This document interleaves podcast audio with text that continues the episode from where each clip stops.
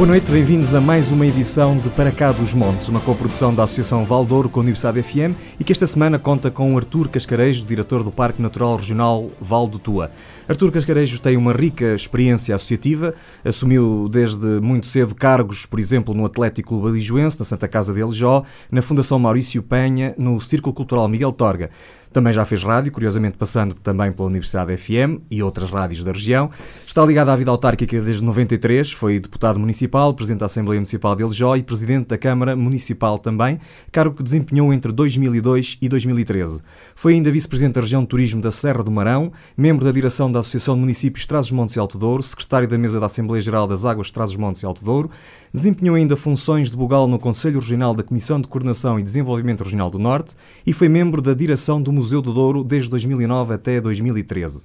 Foi ainda presidente do Conselho Executivo da Comunidade Intermunicipal do Douro entre 2009 e 2013 e, em 2011, foi eleito presidente do Conselho de Administração da Agência de Desenvolvimento Regional Val do Tua. É, desde novembro de 2013, uh, diretor do Parque Natural Regional Val do Tua, cargo que ocupa até ao presente, apenas para referir algum do currículo, do, do, vasto currículo do nosso convidado de hoje. Precisamente a área do Parque Natural Regional Val do Tua é de aproximadamente 25 mil hectares, situa-se no Baixo Tua, entre os distritos de Vila Real e Bragança, e integra os, integra os municípios de Elijó, Mursa, a margem direita do Rio Tua, Vila Flor e Carrazeda de Anciães, na margem esquerda, e ainda Mirandela. Este parque tem a particularidade importante de agregar cinco conselhos de culturas e tradições identitárias, que faz com que exista uma grande diversidade, não só na escolha por parte de quem o visita, mas também na gastronomia, nos vinhos, no artesanato, na geologia, na hidrogeologia, nas microreservas, na flora e nos agrossistemas existentes no Vale. Muito bem-vindo, Artur Cascarejo. É um enorme prazer termos aqui nesta segunda edição do nosso Para Cá dos Montes e agradeço desde já ter aceito o nosso convite. Muito boa noite. Boa noite. Eu é que agradeço o convite formulado pela Universidade FM.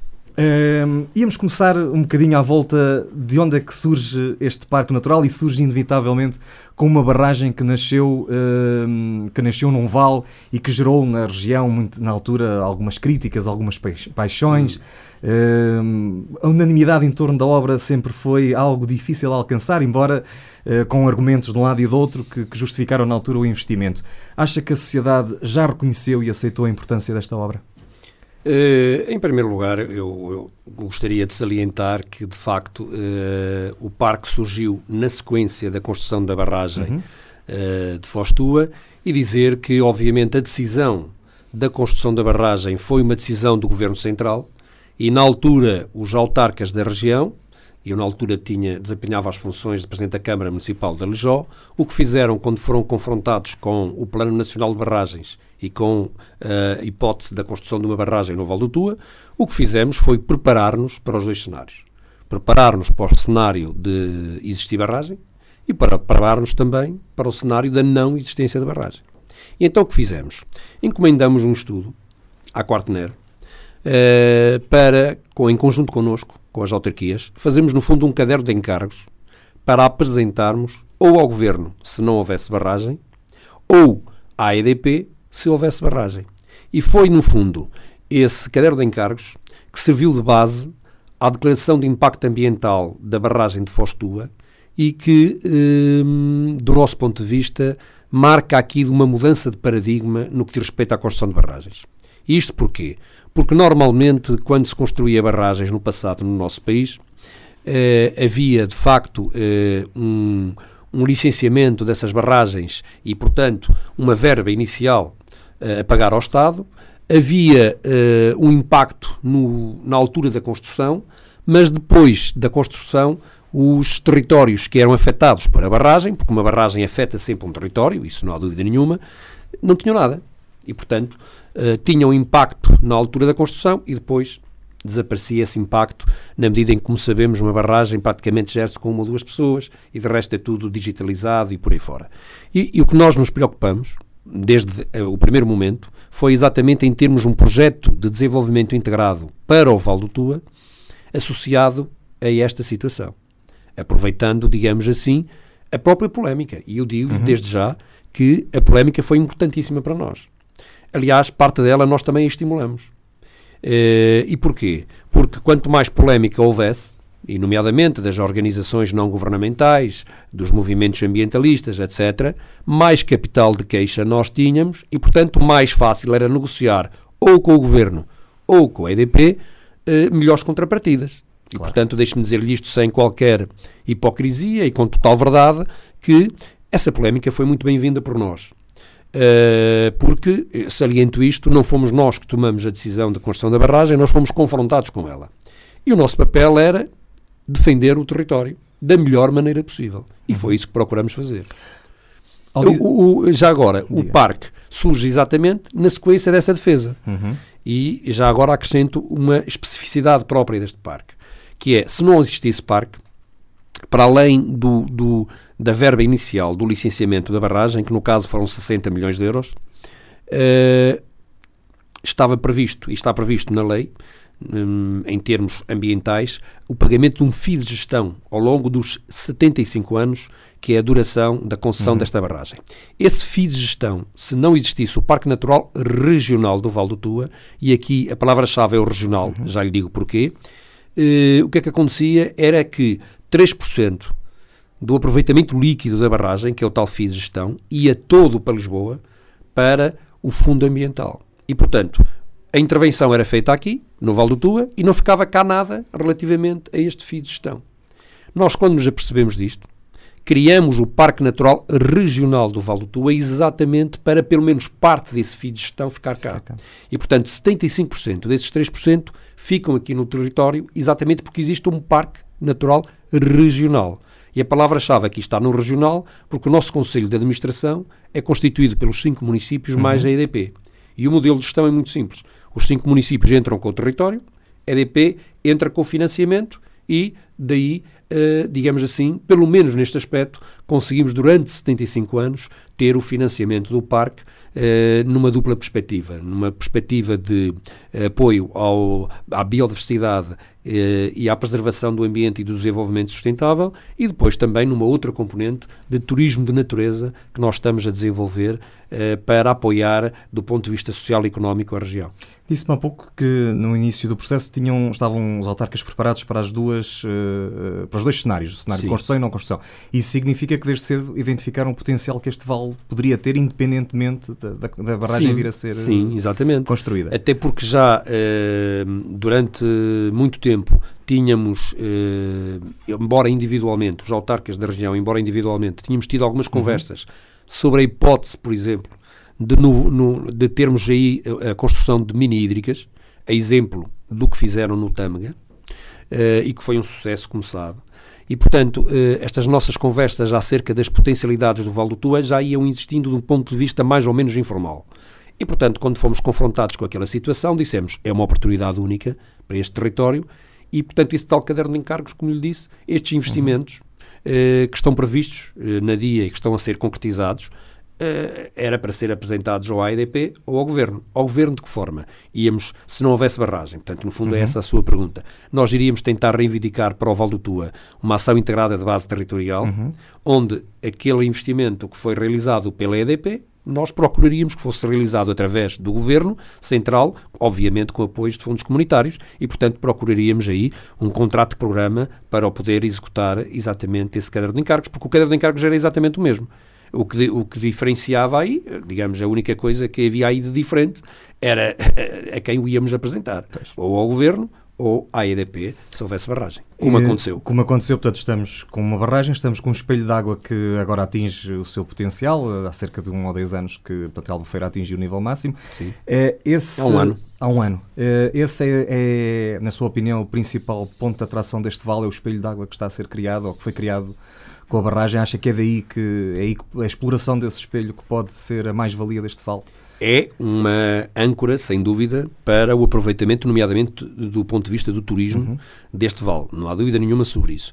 Porque eh, o espelho d'água vai nos permitir, através do projeto da mobilidade, eh, ter barcos desde eh, Foz do Tua até a Brunheda, e uh, da Brunheda para cima ter o comboio, a reativação do uhum. comboio na parte da linha que não ficou submersa pela barragem até Mirandela.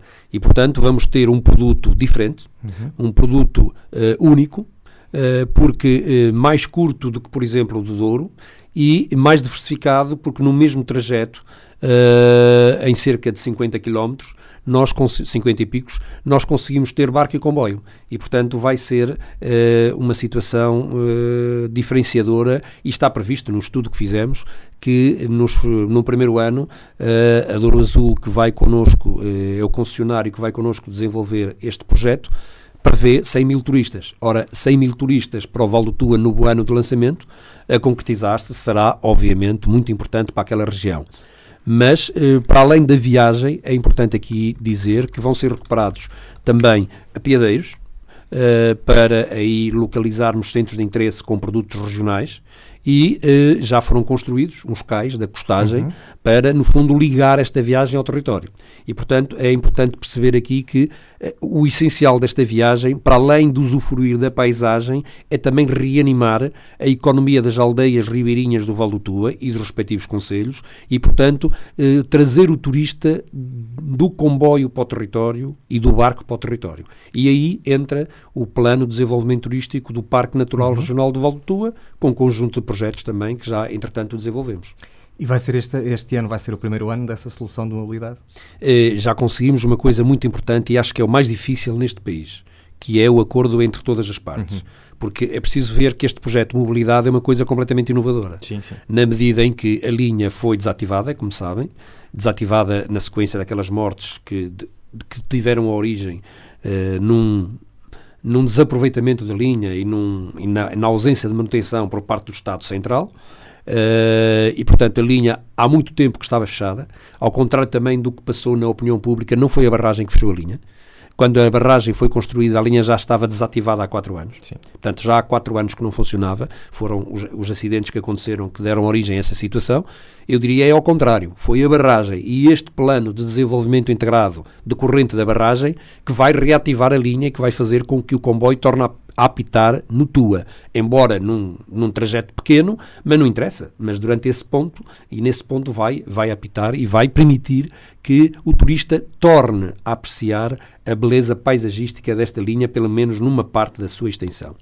E, portanto, eh, a nossa expectativa é que, de facto, eh, este conjunto de projetos que estamos a lançar no terreno possam eh, alavancar, e já têm alavancado, Uh, já temos alguns dados para transmitir relativamente a esse, a esse facto, possam alavancar de facto um, um desenvolvimento uh, neste território assente no capital natural e assente num desenvolvimento sustentado do ponto de vista ambiental e ecológico. Porque nós temos que ter consciência que o Val do Tua, como o Val do Douro, uhum. como o interior do nosso país de uma maneira geral, não está preparado para um turismo de massas e massificado. Nem tem condições para isso. O turismo que nós queremos é um turismo de qualidade, um turismo de excelência, que faça com que as pessoas que nos visitem deixem cá mais-valias. Uhum. E as mais-valias consubstanciam-se não apenas na viagem, mas na compra de produtos locais, no, na, no dinamismo, por exemplo, da, da restauração, por exemplo, do alojamento local, eh, dos hotéis, etc. E, portanto, de criar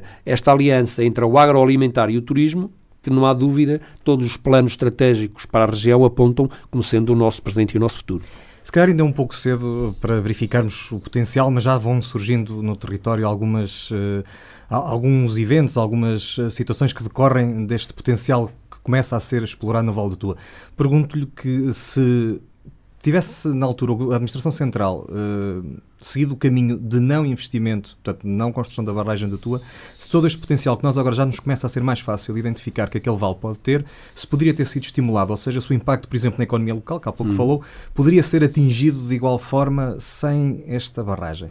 Com total honestidade intelectual, não sabemos. Não sabemos. Agora, o que sabemos é que nós fizemos os trabalhos de casa, o projeto era aquele, se fosse aprovado pelo Governo, e tendo em conta a tradição das burocracias estatais e mesmo das candidaturas a fundos comunitários, o que nós podemos, com honestidade intelectual, dizer é que, obviamente, alguns investimentos demorariam mais tempo. Uhum. Demorariam mais tempo porque careciam de candidaturas, careciam de, de aprovações que, uh, com certeza, uh, não seria tão fácil como nós que, uh, através do financiamento da EDP, conseguimos realizar os mesmos investimentos de uma forma mais rápida. Portanto, isso aí não tenho a mínima dúvida. Agora, uh, não podemos falar de uma coisa que não existiu. Claro. Agora, o que nós podemos dizer uh, é que estávamos preparados para isso e que, uh, agora, a velocidade com que isto avançou, acredito que se fosse através do Estado Central e através de candidaturas a fundos comunitários, poderia ser, evidentemente, menor. Mas eu acho que os autarcas e a região tinham a obrigação ética e moral de exigir, para além da política, de exigir que esse investimento fosse feito. Porque, como digo, as potencialidades uhum. estavam lá há muito tempo, há muito tempo eram prometidas aos autarcas da região e nunca concretizadas. E por isso, o que podemos dizer é que hum, soubemos aproveitar, digamos assim, uh, esta oportunidade e ver numa crise e numa questão que era polémica aquela, aquela, aquela dupla visão dos chineses, daquele símbolo que eles têm para a crise, que é ver a crise e ao mesmo tempo a oportunidade. Pois nós também vimos isso uhum. e, portanto, tentamos foi alavancar a oportunidade e deixar-nos de lamentações relativamente ao que estava a acontecer, porque, vamos ser sinceros, quer dizer, muitas pessoas podem dizer, ah, mas aquilo tinha uma beleza natural, que entretanto foi perdida. Eu digo que foi transformada. É? foi transformada. Tem agora outra beleza natural, tem, pode-se discutir se gostava mais da anterior ou da atual. Agora, o que eu tenho a certeza é do seguinte: se não houvesse este pretexto, se não se tivesse registado a polémica que se registou e se não houvesse esta situação da construção da barragem, pois esta oportunidade não existia, nem de uma forma nem de outra, e portanto não estaríamos aqui a falar deste investimento. O Parque Natural uh, Regional do Val do Tua pronto, foi criado para gerir esta parcela de território diretamente impactada pela barragem. Que missão em concreto tem este Parque Natural? E faço-lhe esta pergunta porque dá-me a sensação que, se calhar, a comunidade, a sociedade aqui à volta ainda não se apercebeu efetivamente que está um parque a funcionar e que está com enorme potencialidade e que está a gerir todo um conjunto de, de todo um território que tem enormes eh, diferenças que por si se complementam e acabam por criar aqui uh, um ponto de interesse também na nossa região. O que é que o parque está em concreto a fazer para que se perceba também uh, pela sociedade? Muito bem, com todo o gosto. Ora bem, o parque vai fazer em setembro seis anos de uhum. Uh, ele foi criado num decreto uh, regulamentar uh, exatamente há seis anos, portanto é ainda um bebê, se Sim. quisermos assim dizer. Mas o que é que nós fizemos durante estes seis anos, que isso é que é importante e o que estamos a fazer?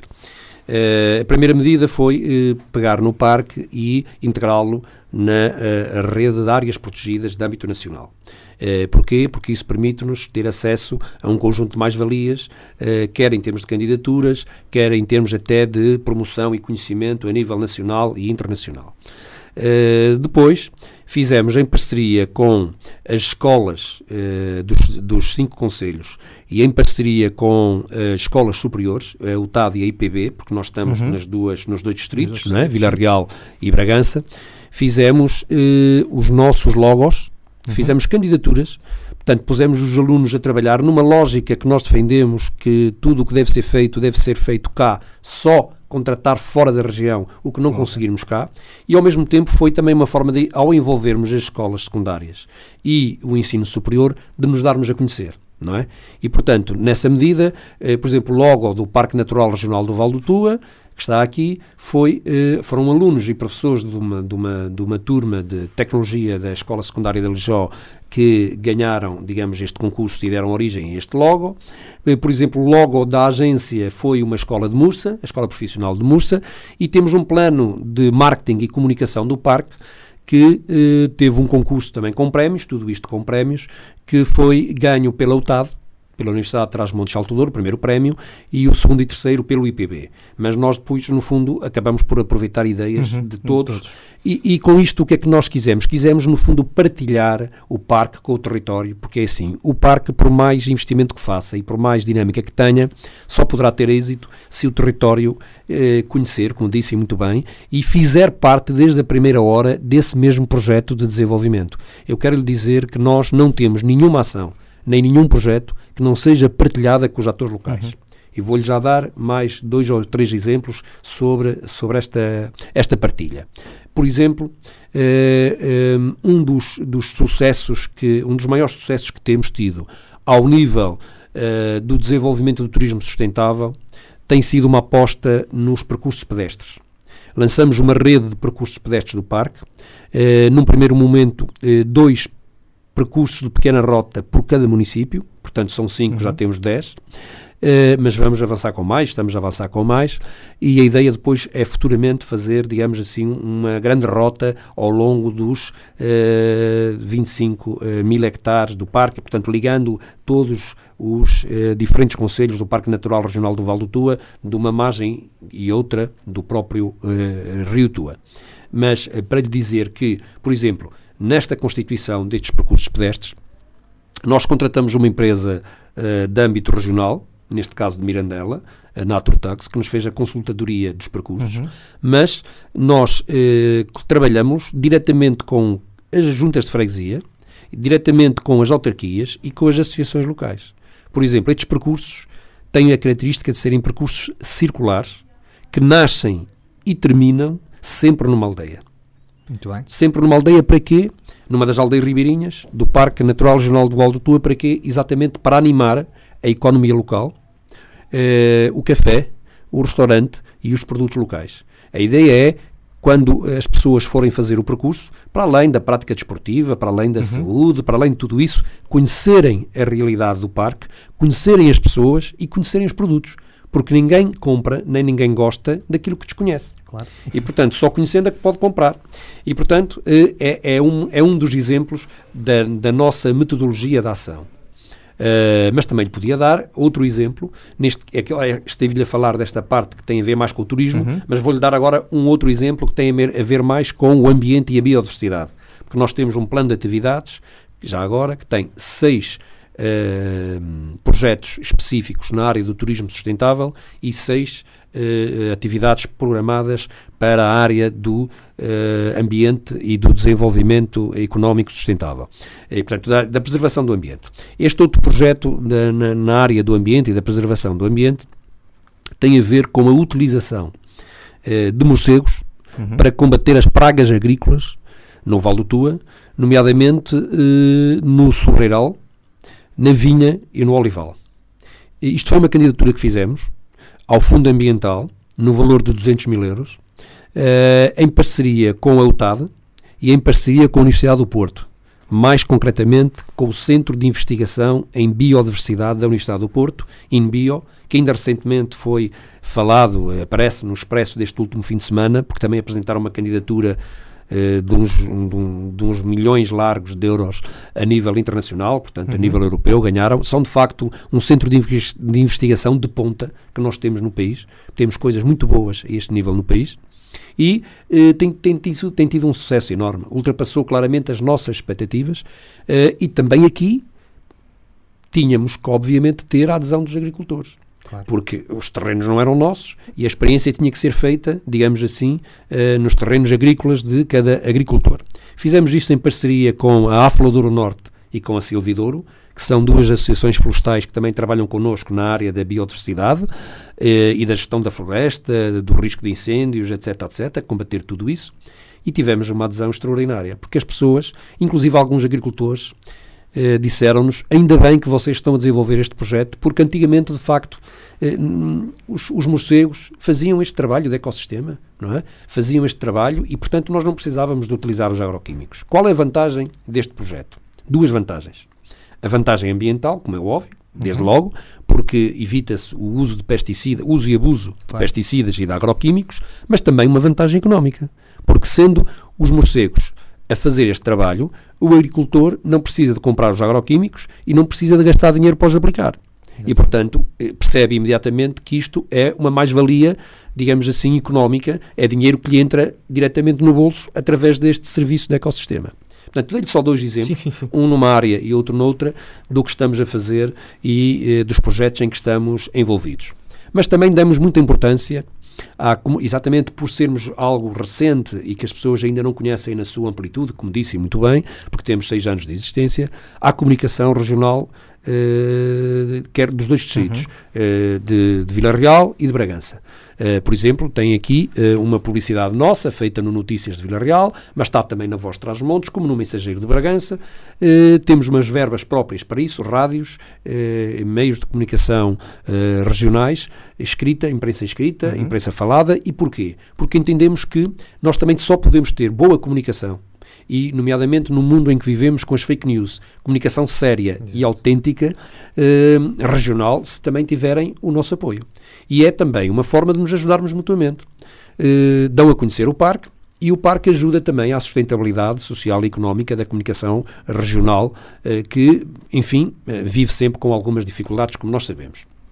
Mas gostava de lhe dizer que, eh, do ponto de vista dos nossos projetos, para além destes dois exemplos, nós temos, eh, temos estado a desenvolver eh, dois outros projetos de, de grande impacto eh, que envolvem organizações não governamentais e que envolvem os alunos. Vou-lhe falar do projeto Junto à Terra, uhum. que lançamos este ano a primeira edição. Tem a ver com os alunos do oitavo ano e tem uma tripla componente. Tem uma parte de e-learning, em que eles estudam, no fundo, os objetivos do desenvolvimento sustentável, das alterações climáticas e tudo isso. Depois tem uma parte, e por isso se chama Junto à Terra, de contacto real com uh, o capital natural de cada um dos conselhos. Uh, e tem depois uma terceira parte, uh, em que eles vão apresentar um filme e vamos atribuir também prémios, um filme de 3, 4 minutos, acerca daquilo que aprenderam. este é um projeto de educação ambiental que nós damos muita importância a, a, esta componente. Levamos este ano, este ano é a primeira edição, esta parte final vai ser realizada em Vila Flor, foi por sorteio, portanto calhou em Vila Flor, mas realizamos esta atividade com todos os alunos do oitavo ano, em todos os municípios, com seis oficinas uma realizada pelo Parque, outra pela GNR, nomeadamente o CEPNA, na lógica de, uhum. dos fogos e da proteção de fogos, outra do Grupo Zasnet, eh, reserva da meseta ibérica, transfronteiriça da meseta ibérica, que engloba Portugal e Espanha, eh, na lógica da preservação dos valores ambientais. Tivemos as tais associações florestais que trabalham connosco, eh, a Aflodouro Norte e a Silvidouro, Uh, tivemos um conjunto, de, uh, tivemos também uns parceiros, não, não do TUA, mas do Sabor, que já trabalharam no Sabor também nestas matérias, que é o Grupo Nordeste, uhum. Que tem a ver mais com a parte da fauna e da flora. Portanto, tivemos um conjunto de atividades em que os alunos perceberam, na, na realidade, em contacto com a realidade, as potencialidades de cada um dos, dos conselhos e de cada uma das localidades onde desenvolvemos estas atividades. E, e, curioso, foi muito importante, porque este projeto também foi lançado com a mesma lógica. Envolvemos as câmaras, envolvemos as juntas de freguesia, envolvemos as escolas, demos formação aos professores, inclusive. Portanto, professores, alunos, etc. E no final, uh, o feedback foi extraordinariamente positivo. Porque, no fundo, passaram um dia inteiro fora da escola a ver na prática aquilo que já tinham visto na teoria e a tentar retirar ideias para o tal filme final, onde vamos ter prémios para as escolas, prémios para os professores e prémios para os alunos. Porque outro princípio que nós temos é que quando envolvemos alguém, entendemos que esse alguém também tem que ter algum estímulo, algum lucro, digamos assim, com o esforço do seu trabalho, porque achamos que isso que é justo, é correto e que devemos sempre promover essa interatividade entre as duas partes. Esse projeto Junto à Terra foi notícia até no início deste mês em vários órgãos da comunicação local. Uh, também o Festival do Tua, uh, que isso, aconteceu no ano passado. Sim, sim, sim. sim. Uh, têm sido, pronto, se calhar aqueles projetos que, que a sociedade mais vai tendo conhecimento através da, da comunicação social e que mais é que vão ganhando, e têm a particularidade de ambos de serem destinados aos mais jovens. Uh, acha que essa aproximação que há pouco referiu ao património, ao território, às potencialidades, pode também ser a chave para convencer os mais jovens a ficarem por cá, o que é um dos problemas de todos estes territórios, é que eles vão embora e perceberem que afinal aqui também tem muito, muitos pontos de interesse e muitos pontos... Não temos a mínima dúvida. Aliás, um dos outros projetos em que estamos envolvidos, que é em criarmos no parque o primeiro uh, uh, cluster de empreendedorismo de uhum. caráter regional, tem exatamente a ver com isso. Ou seja, isto são, no fundo, diferentes formas de dar a entender aos nossos jovens que eh, a geração, a minha geração, por exemplo, e as gerações anteriores, que tiravam um curso e, digamos, iam para o emprego, para a vida e não tinham que se preocupar com mais nada, esse paradigma do mercado de trabalho desapareceu. E, portanto, hoje cada um de nós tem que procurar o seu emprego, o seu trabalho, o seu futuro. E, e, será cada vez mais assim como nós sabemos, através por causa da, da própria revolução tecnológica e digital. E isto é uma forma de, de, de mostrar aos miúdos, nomeadamente do oitavo ano, porque também tem a ver com a matéria do oitavo ano, que têm aqui, no seu território, oportunidades de desenvolvimento que não têm no litoral. Porque há uma coisa que nós eh, temos que cada vez mais afirmar eh, na nossa região. Eh, é que a paisagem não se deslocaliza. É verdade. Não é? A, a paisagem, a paisagem, exatamente, a paisagem não se deslocaliza. E, portanto, as potencialidades decorrentes da nossa paisagem são as únicas em que eles têm um fator distintivo que não tem concorrência com outros. E, portanto, se eles souberem aproveitá-las e lançar-se em negócios que têm diretamente a ver com isto, por exemplo, no âmbito dos guias turísticos, por exemplo, no âmbito do alojamento, por exemplo, no âmbito da restauração, criar empresas no âmbito da consultadoria também, porque hoje em dia uhum. eh, fazer consultadoria, por exemplo, em turismo de natureza, não precisam de estar no Porto nem em Lisboa. Aliás, antes pelo contrário. Eh, devem estar aqui, porque a natureza está aqui. Lá não tem natureza, tem prédios, tem, tem cimento, eh, né, tem betão armado, não é? E, portanto, eh, transmitir estas ideias e estes valores e estes princípios eh, tem sido muito mais fácil, curiosamente, do que ao que à primeira vista poderia parecer, porque eu acho que cada vez mais, com, sobretudo com as alterações climáticas e o impacto que elas estão a, estão a ter cada vez mais na nossa vida, eh, penso que hoje os jovens, sobretudo os jovens, estão cada vez mais conscientes dessa necessidade. Já não é só uma estratégia, é uma necessidade. É uma necessidade de sobrevivência até, e portanto estão muito alertas para estas possibilidades e é, é fácil cativá-los e seduzi-los, digamos assim, para estas temáticas. E esse é claramente um dos objetivos do parque e é claramente uma das nossas estratégias que vai ao ponto de eh, em parceria com a agência, porque a agência, no fundo, é o Conselho de Administração, como disse, é quem nos tutela, uhum. Criarmos eh, dois Fab Labs. Nós, neste momento, temos dois Fab Labs no território. Eh, um situado em Alijó e outro situado em Vila Flor, para ficar um em cada parte do rio. Claro que o objetivo, eles estão lá situados, mas é para servir a totalidade uhum. do território do Val do Tua. Estes Fab Labs são, no fundo, eh, um apoio fundamental a esta estratégia do empreendedorismo e de ajudar os nossos jovens, porque eh, eles eh, vão estar direcionados para a prototipagem de produtos de artesanato, etc., porque nós sabemos que temos produtos de excelente qualidade. Muitas vezes o que nos falta é conseguir dar-lhes uma boa imagem de marketing e uma boa estratégia de comunicação não é? e depois de distribuição. Ora bem, nós vamos ter essa prototipagem de produtos e vamos ter também uma outra componente ligada ao design, ligada ao marketing e ligada às novas tecnologias.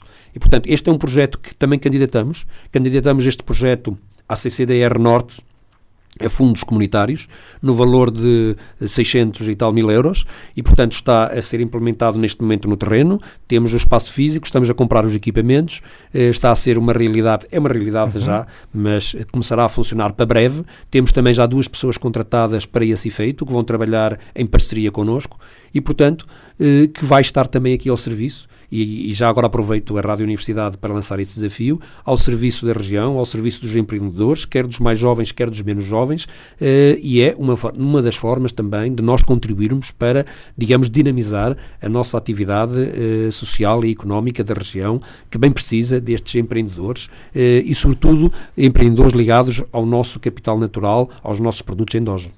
Falou-nos já de um conjunto extremamente alargado de iniciativas que o Parque tem, da atuação do Parque.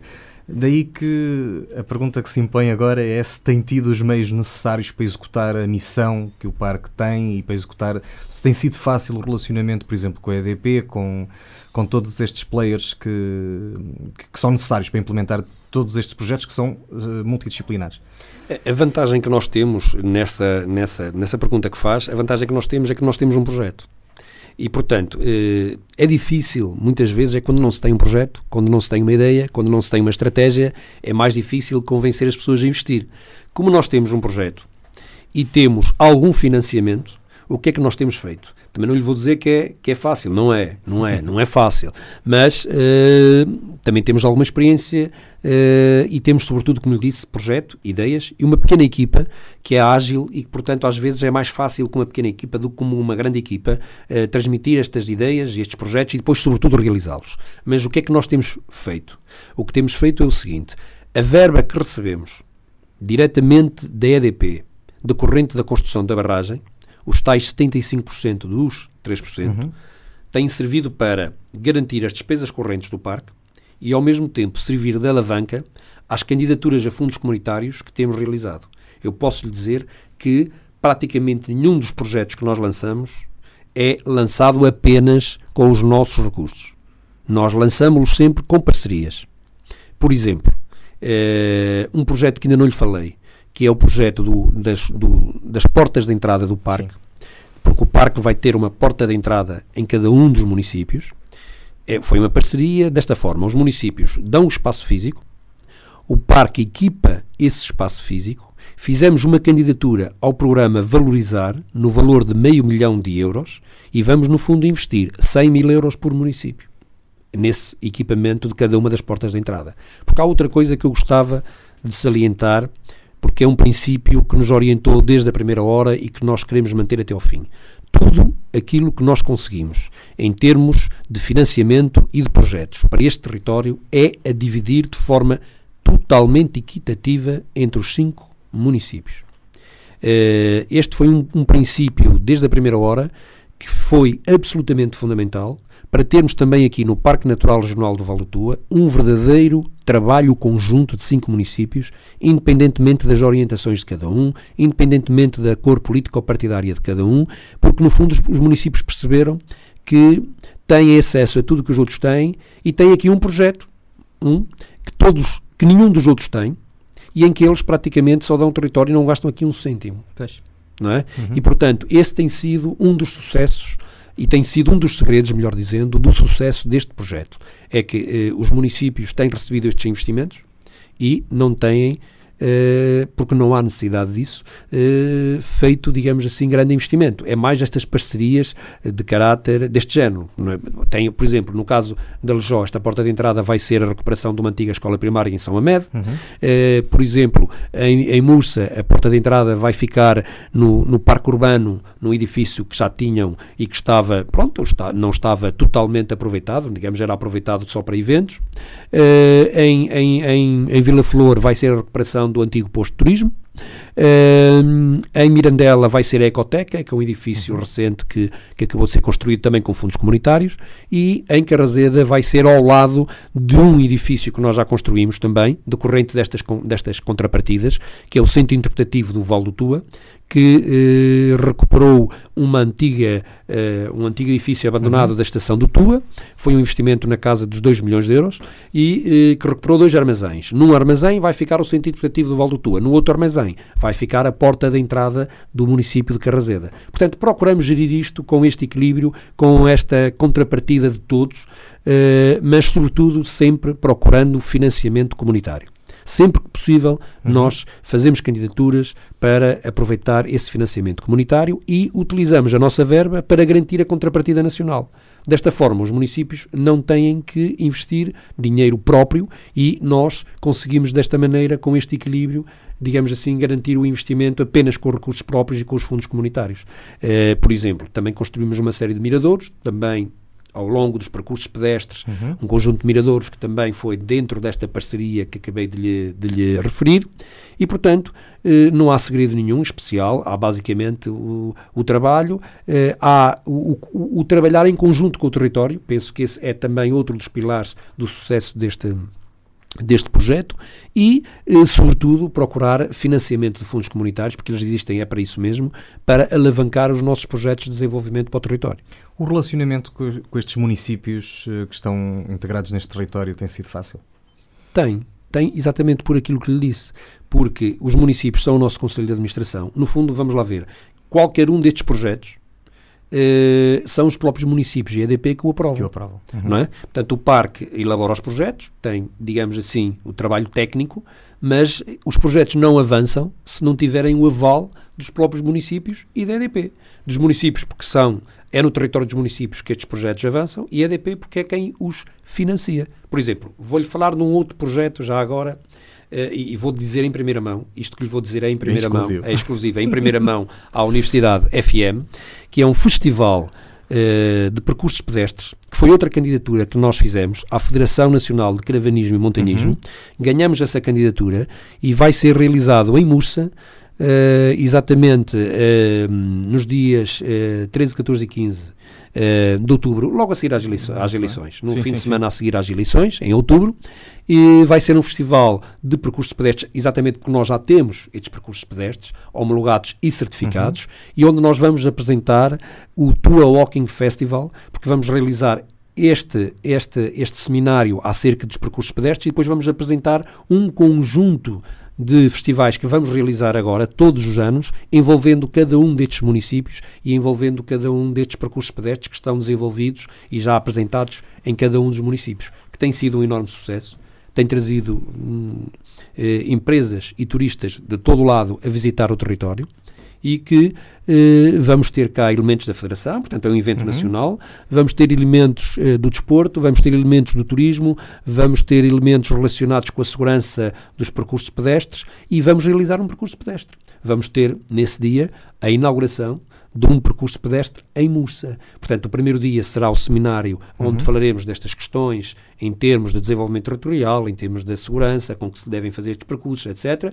E no dia seguinte, sempre na tal lógica de aliar a teoria à prática, vamos inaugurar um percurso pedestre. Portanto, anuncio aqui em primeira mão na Rádio Universidade mais esse evento e foi mais uma candidatura uhum. que fizemos a nível nacional. Fica até registado no segundo fim de semana de outubro? 12... De, portanto, a seguir, uh, a seguir ao, ao, fim de semana das, eleições. eleições portanto, é de, salvo erro omissão, 12... 13 e 14, não é? 13 e 14.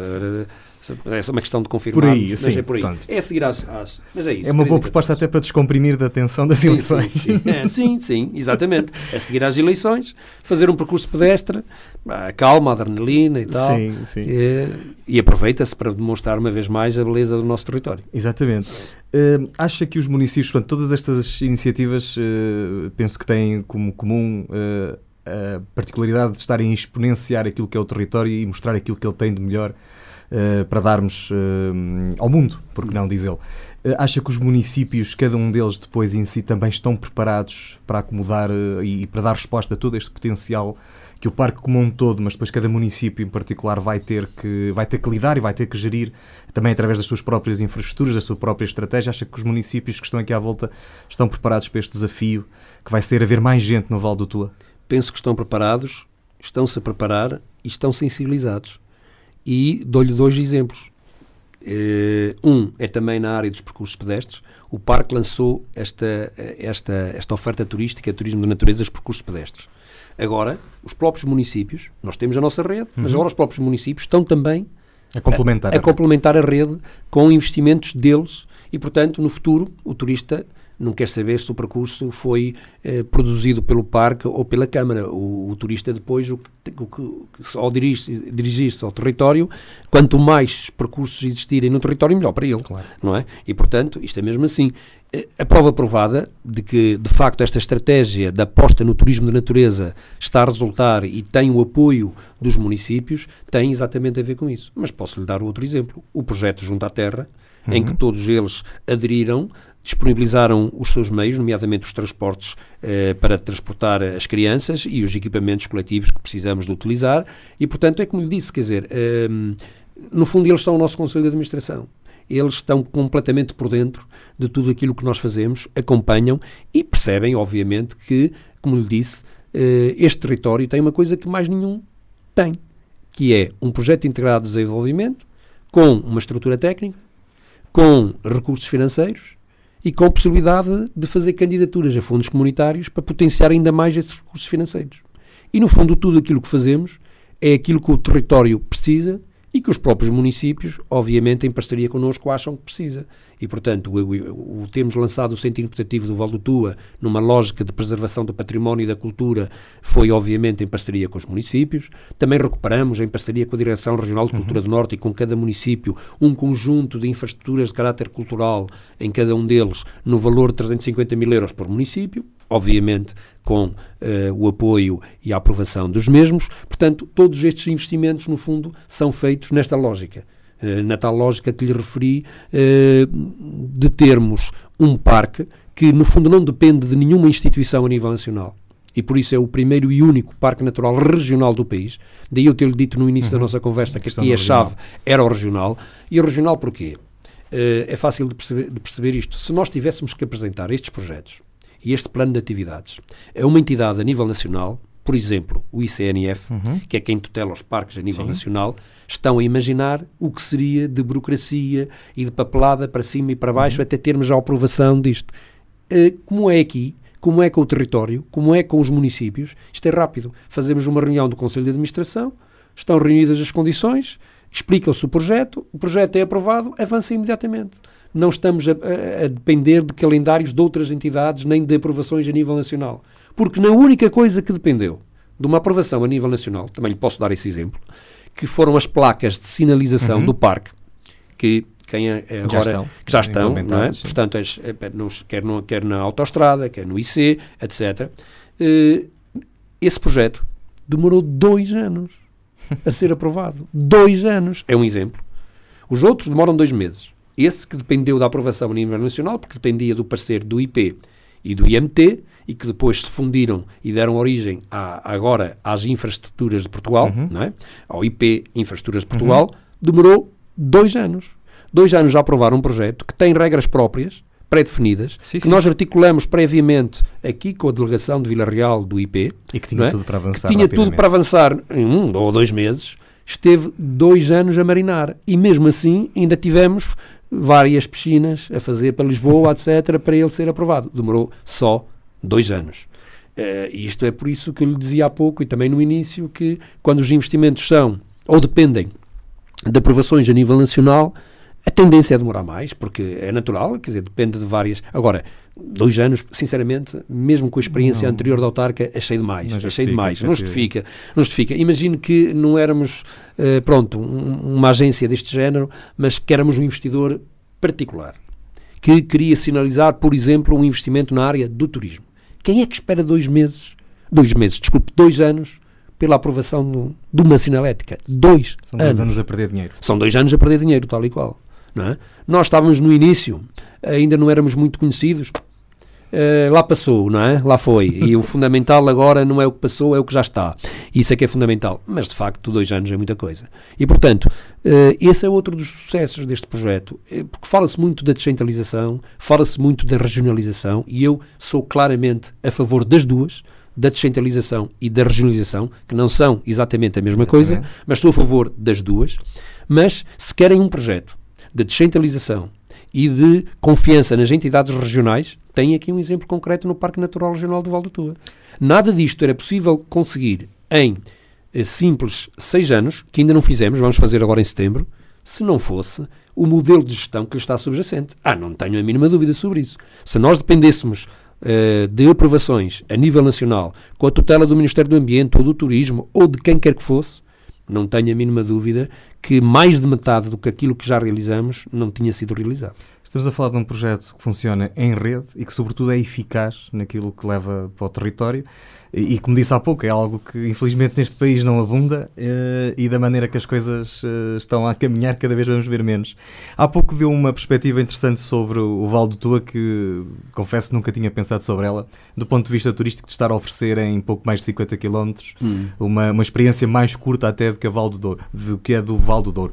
Uh, Há quem diga que o Tua poderá vir a ser o complemento do Douro, mas depois do que falamos aqui, eh, já vamos com 40 e tal minutos hum. de, de, conversa. Se calhar o Tua tem tudo para não ser complemento, mas sim ser eh, também uh, uma bandeira da região. Eu diria que o Tua tem toda a vantagem em se associar ao Douro, mas não numa lógica de subalternidade, mas numa lógica de complementaridade. Complementaridade, mas cada um com a sua especificidade e a sua autonomia. Ou seja, no fundo, o Tua o que vai acrescentar ao Douro é um produto diferente, uhum.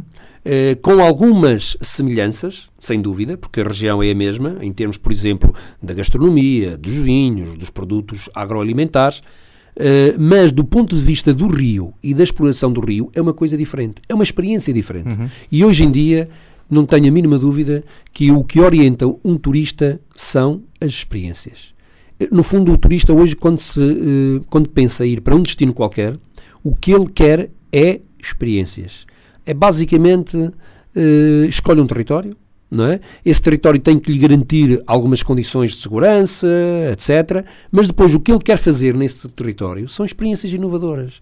E, portanto, o grande segredo que nós, aliás, já vimos, por exemplo, nos próprios percursos pedestres, tem exatamente a ver com isso. São, no fundo, os turistas que, de certa forma, fazem o seu próprio pacote.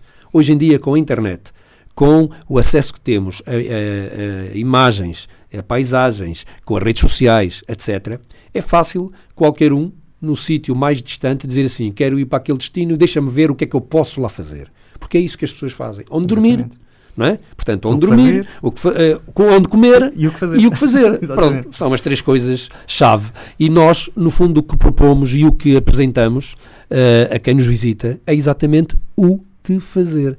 E apresentamos-lhe um conjunto de experiências que eles podem ter no TUA e que não terão em mais lado nenhum, porque têm a ver com as nossas especificidades.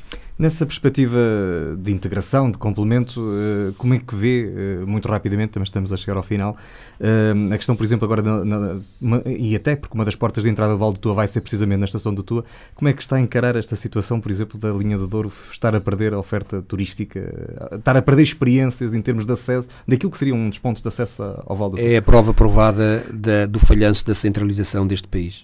A centralização deste país é uma doença. É uma doença endémica e, eh, como lhe disse, lá está. Imagino que este projeto dependia de uma decisão a nível central, de um qualquer gabinete em Lisboa.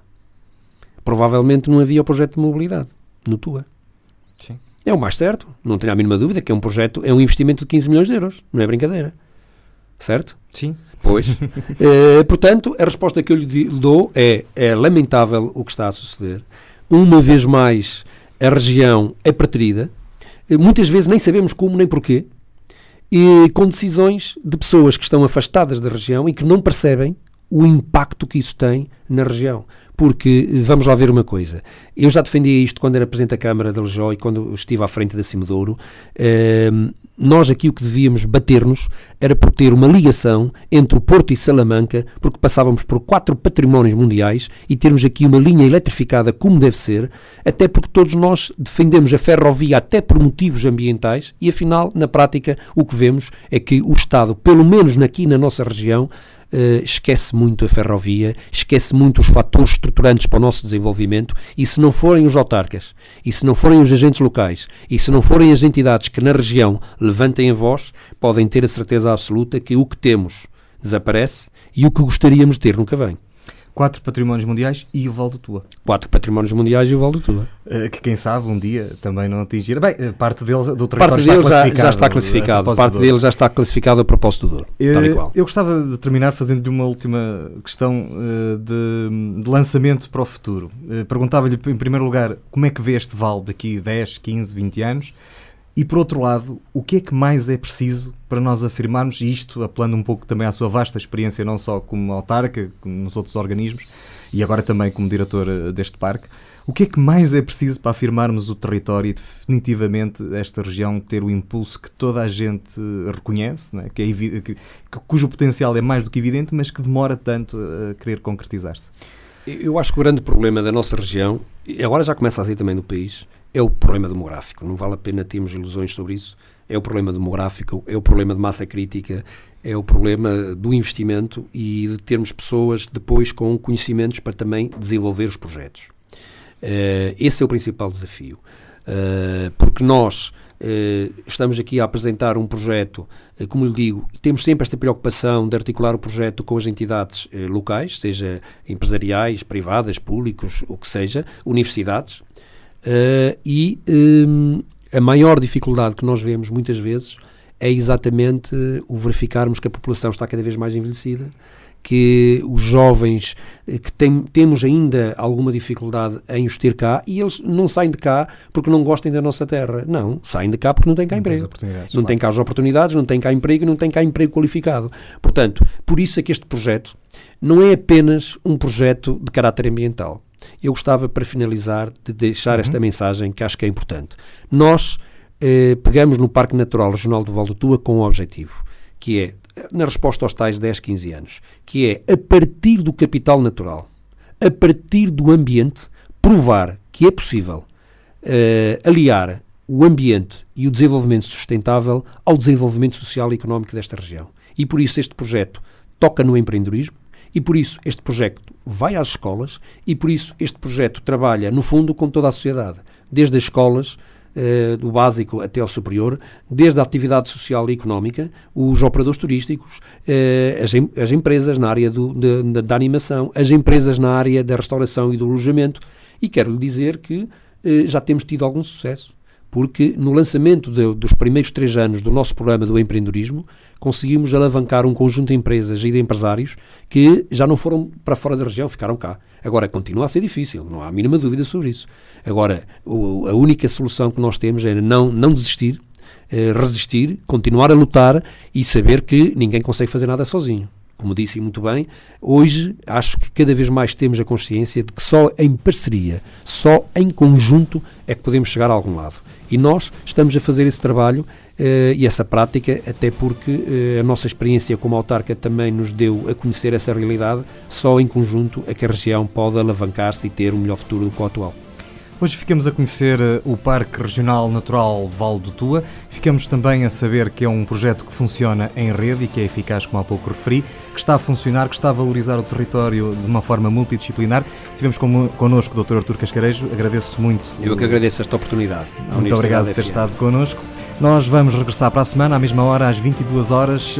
É o programa Para Cá dos Montes é uma coprodução da Associação Valdouro com a Universidade FM. Tem a apresentação de Luís Almeida e a edição de Daniel Pinto. Até para a semana.